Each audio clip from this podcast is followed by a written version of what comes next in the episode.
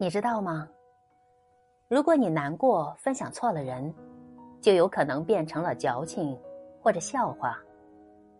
看过知乎上一个热榜话题：为什么我崩溃的理由，在别人眼里永远是小题大做？有人说，因为他们只能看到压倒骆驼的最后一根稻草，却看不到压得他喘不过来的。沉甸甸的货物。人有时候情绪压抑太久，就会想找人倾诉。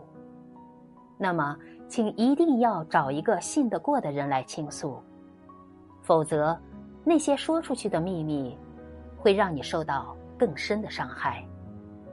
因为别人不一定为你保守秘密。这个世界上感同身受太少了，更多的是。冷暖自知，一个真正成熟的人，拥有自我复原的能力，不会轻易向他人示弱，更不会随意暴露情绪。他们懂得自我疗伤，从苦难中汲取经验。